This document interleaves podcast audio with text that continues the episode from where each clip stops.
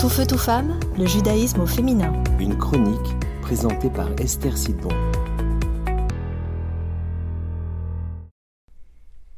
Bonjour, comment allez-vous? Alors aujourd'hui, on va aborder un sujet super important. Que faire avec mon époux ou mon épouse quand je sais que dire la vérité risque de la blesser ou de le blesser? Est-ce que je dois lui mentir sous prétexte que je dois avoir un bon shalom bayit, c'est-à-dire une harmonie dans le foyer? Est-ce que la Torah nous demande pas de, ne pas mentir, d'être euh, honnête? Alors c'est vrai que, que, nos sages nous enseignent que la Torah est émette, Torah émette, elle est vraie. Et que nous aussi on doit être émette, on doit être vrai. Mais de l'autre côté, Maïmonide nous enseigne aussi que tous les chemins de la Torah, ils sont shalom, ils sont empreints de paix, et ils mènent à la paix. Alors qu'est-ce que je dois rechercher en priorité finalement? Le émet, la vérité, ou alors le shalom, la paix? C'est vrai qu'il y a des situations comme ça où dire la vérité, ça pourrait vraiment créer des grands problèmes. Imaginez quelqu'un qui dit à son mari Dis-moi franchement, j'ai grossi, hein? Et que c'est vrai, hein, elle a, cette dame, elle a vraiment grossi. Mais si son mari lui dit Ah oui, c'est vrai, tu as grossi, alors qu'est-ce qui va se passer? Elle risque de se vexer, cette dame. Donc ce mari-là, il est devant un vrai dilemme. Et bonne nouvelle, ben Dieu va nous donner la réponse à ce problème dans le Sefer Bereshit, le livre de la Genèse. À ce moment-là, en fait, notre matriarche Sarah apprend qu'après des années de prière, elle va avoir la grande joie enfin de devenir maman.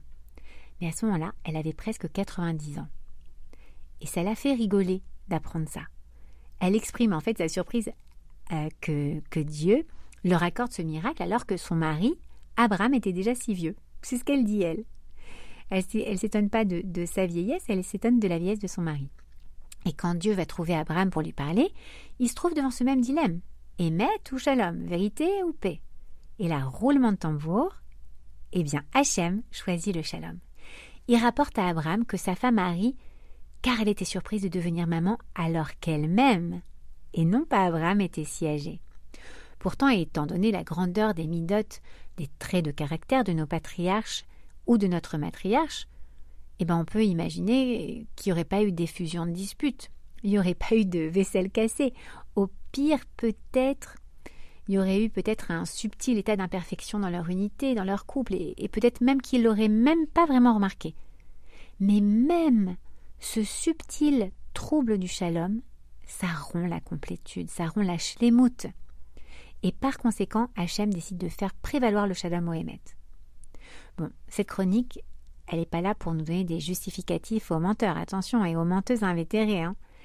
car mentir à son épouse ou son époux en général crée une distance, éloigne, et donc va pas du tout dans l'objectif final du mariage qui est l'unité, l'union et la connexion.